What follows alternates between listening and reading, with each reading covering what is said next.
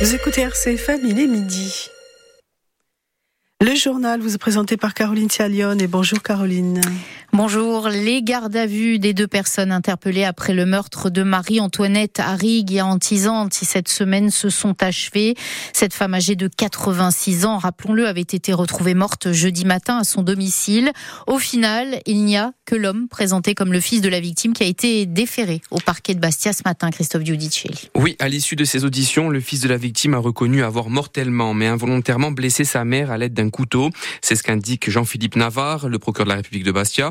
Déféré ce jour, le parquet a requis son placement en détention provisoire et l'ouverture d'une information judiciaire pour meurtre sur ascendant. Selon le parquet de Bastia, les premières investigations ont permis d'établir que les faits étaient la conséquence d'un dramatique différent familial. On n'en sait pas plus actuellement sur le mobile. La poursuite des investigations devrait permettre de préciser les circonstances et le contexte exact des faits, indique le procureur, de la République.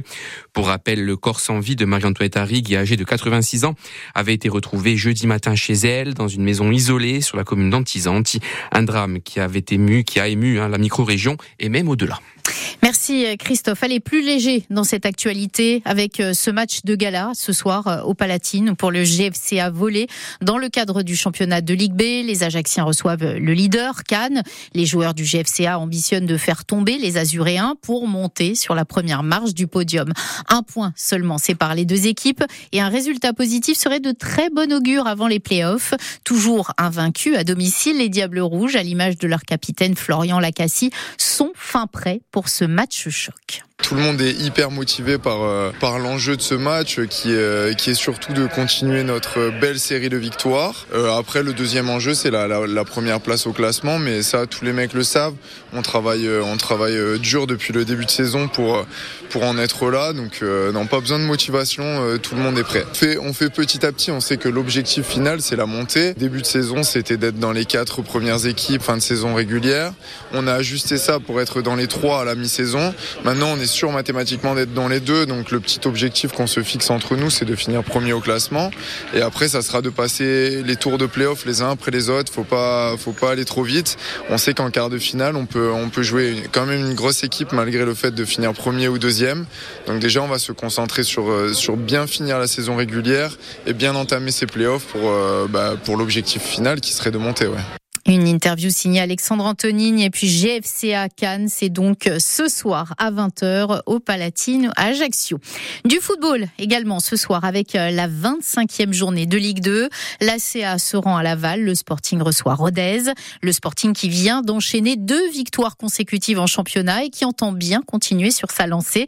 Bastille entraîné désormais par le duo Lasland-Moretti, duo confirmé d'ailleurs ces dernières heures par le président Claude Ferrand, une marque de confiance importante et appréciée par Michel Moretti au micro de Jean-Philippe Thibaudot. Ça fait évidemment plaisir et ça nous permet de travailler sereinement. Après, euh, oui, si on reste jusqu'à la fin de saison, c'est que tout le monde sera sera content, c'est-à-dire la, direction, nous et, les résultats seront constants. Donc on va essayer de tenir le plus longtemps possible. Pour en revenir à Rodez, c'est un match qui, qui, va compter, possibilité d'enchaîner une troisième victoire consécutive et, peut-être de se donner enfin définitivement une grande bouffée d'oxygène. Oui, oui, mais comme on l'a dit, ça va être un match, un adversaire compliqué à bouger parce qu'ils ont pour le coup leur style de jeu. Après, si c'est dur pour nous, il faut que ça, le soit pour eux. C'est basique, mais on est chez nous, on est à Fouriagne. S'ils ont des craintes, s'ils ont de l'appréhension, il faut les maintenir dans ces craintes-là et dans cette appréhension. Quel que soit le résultat de cette semaine, si on a la chance d'aller au cerf en ayant gagné, on aura le même discours, on ira là-bas pour prendre des points. À l'heure actuelle, il n'y a pas de match bonus. On est dans une opération maintien. Il faut prendre chaque match comme une opportunité de faire des points. Et à Laval, les Ajacciens tenteront de confirmer aussi après leur très belle prestation à domicile. C'était face à Guingamp 3-0. Les euh, Blancs et Rouges, excellents à la maison, du mal à l'extérieur. Ils affrontent ce soir l'un de leurs concurrents directs à la course au play-off. Olivier Pantalone, l'entraîneur, affiche un bel état d'esprit, ses ambitions, une troisième place. On l'écoute au micro d'Alexandre Anthony. Aujourd'hui, on est rentré dans une phase, compte tenu de notre classement, qui euh, nous donne envie d'aller voir plus haut, nous donnant l'ambition d'aller chercher une fin de saison palpitante. En l'occurrence, là, c'est un adversaire direct. Donc, il faut peut-être oublier un petit peu ou tenir compte de ce qui a été fait à l'extérieur et qui n'a pas fonctionné, oublier nos, mauvais résultats et puis y aller avec l'ambition de, de réussir justement un match qui nous permettrait de nourrir nos ambitions. Mais viser la troisième place. Aujourd'hui, on a 4 points de retard sur le troisième, 10 points sur le second et voire plus sur le, sur le premier. Rattraper deux équipes qui, qui comptent 10 points d'avance, qui sont en tête et qui, qui tournent bien, ça risque d'être beaucoup plus compliqué. 4 points, c'est réalisable, mais ça passe justement par euh, la réalisation de très bons résultats, notamment à l'extérieur. Voilà, deux matchs à suivre. Sporting Rodez, Laval ACA. Deux rencontres en direct sur France Bleu, RCFM. Ce soir, ce sera à partir de 18h50. Les infirmiers libéraux poursuivent leur mobilisation. À Ajaccio, ils se sont rassemblés en début de semaine devant les locaux de la RAS. Mobilisation symbolique pour porter leurs revendications. Ils demandent une revalorisation de leur rémunération.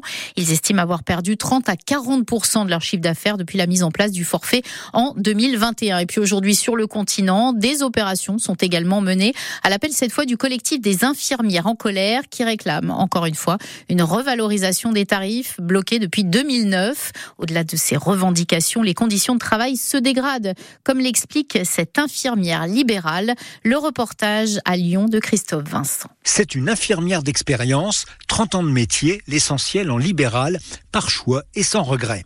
Mais depuis 5 ans, Cécile Védrine a vu ses revenus baisser et la réévaluation récente de l'indemnité de déplacement, plus 25 centimes, ne change rien. Actuellement, le coucher est simplement euh, considéré comme un acte de déplacement. Donc une personne, euh, le soir chez qui on va, qui est dépendante, euh, où il faut la lever, la changer, la mettre en chemise de nuit, l'emmener aux toilettes, la coucher, ça peut prendre 20 25 minutes pour 2,75 euros. Franchement, je sais qu'il y a des cabinets qui refusent ce genre de soins parce que c'est pas assez payé. Avec une population vieillissante, il faut parfois se muer en assistante sociale et démarcher à la place des familles, en plus d'autres tâches. Il y a plein de petites choses qu'on fait parce que parce qu'on est sympa, mais qui sont pas de notre rôle propre faire chauffer la soupe, préparer le petit déjeuner, descendre des poubelles. Je suis infirmière, je suis pas, voilà, ça, ça déborde. Alors oui, bien sûr qu'on peut le faire, mais je trouve qu'avant c'était, c'était pas comme ça. On est en première ligne, ajoute-t-elle. Sans nous, beaucoup iraient à l'hôpital ou en EHPAD